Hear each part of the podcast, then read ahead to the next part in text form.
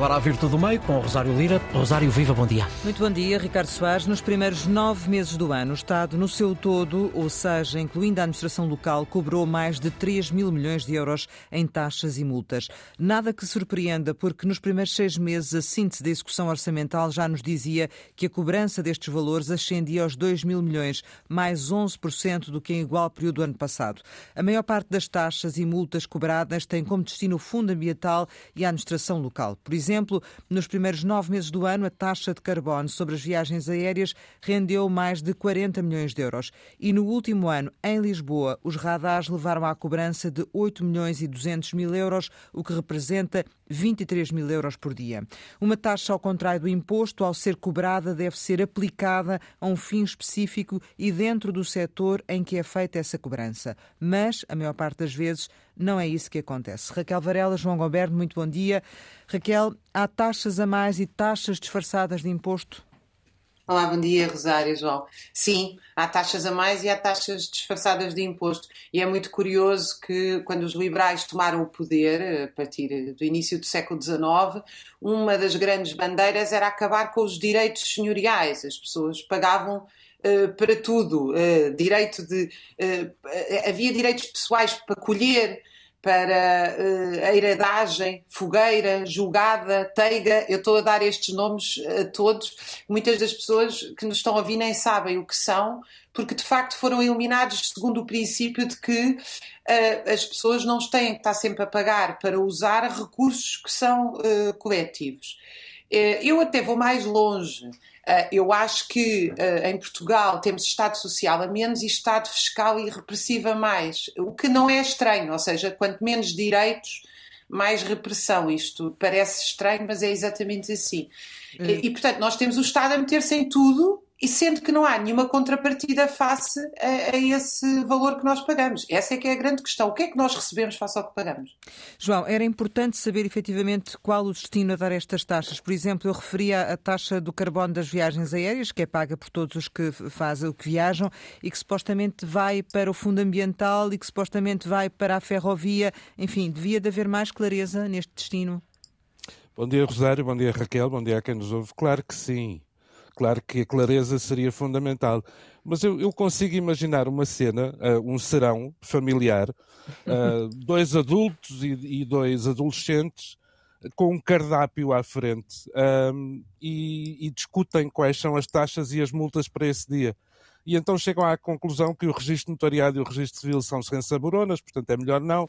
As taxas moderadoras lembram um bocadinho a comida de doente. Em relação aos juros de mora, se calhar é melhor esperar uh, para deixar aprimorar o cozinhado e então uh, optam por portagens e multas de trânsito porque sempre se passeia. Isto é uma caricatura, mas é mais ou menos o que se passa com a profusão de multas e de taxas que ainda por cima são cegas, ou seja, não são indexadas aos rendimentos, não têm nenhum efeito redistributivo e, como se sabe, ninguém consegue perceber exatamente onde é que vão parar.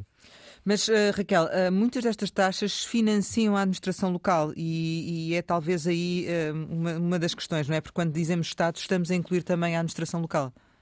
Mas a questão é que nós já pagamos impostos que alegadamente financiam isto e, portanto, de facto, o que nós estamos a falar com as taxas é de impostos encapotados. É, e, é, portanto, é, é uma extensão enorme daquilo que é retirado do salário das pessoas supostamente, e já para nem falar da questão da dupla tributação.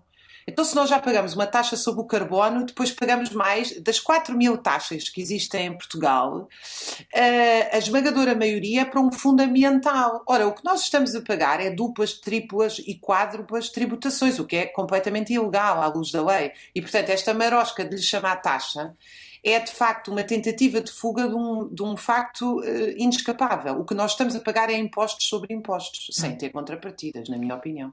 Sendo que o Governo prevê cobrar, uh, João, mais 41 milhões de euros em taxas, multas e outras penalidades no, no ano passado uh, e, portanto, vai chegar aos 3,5 mil milhões em, em 2024. portanto, estamos a falar aqui de um valor muito significativo. É verdade, Rosário. Ainda por cima, eh, dois dos três aumentos, ehm, enfim, dão-nos que pensar, porque um dos setores em que vai haver um maior aumento percentual na, na cobrança de taxas é nas propinas. Numa altura em que nós sabemos que, que, que há crise no ensino e há a questão laboral dos professores, uh, parece-me um bocadinho indecoroso, como me parece indecoroso uh, uh, o, o, a, a, forma como o Estado se ufana das taxas moderadoras e sabemos qual é a crise no SNS. Mas é um hábito, porque o Estado, com o poder que tem e com a eficácia que vai revelando, acaba por ser o melhor cobrador e o pior pagador. Deixa-me só puxar um bocadinho a, a, questão para a linguagem, que é uma coisa que, que mexe muito comigo. Eu acho extraordinário que se diga isto incremento de 9,3% em resultado do desempenho de um conjunto diversificado de rubricas. Isto é mais ou menos a mesma coisa que não dizer nada. É. Uh, João Goberno, Raquel Varela, obrigada por vossa participação no Virtude do Até Meio amanhã. e regressamos amanhã com esta dupla, Ricardo Soares. Daqui a pouco em destaque também, nem podcast.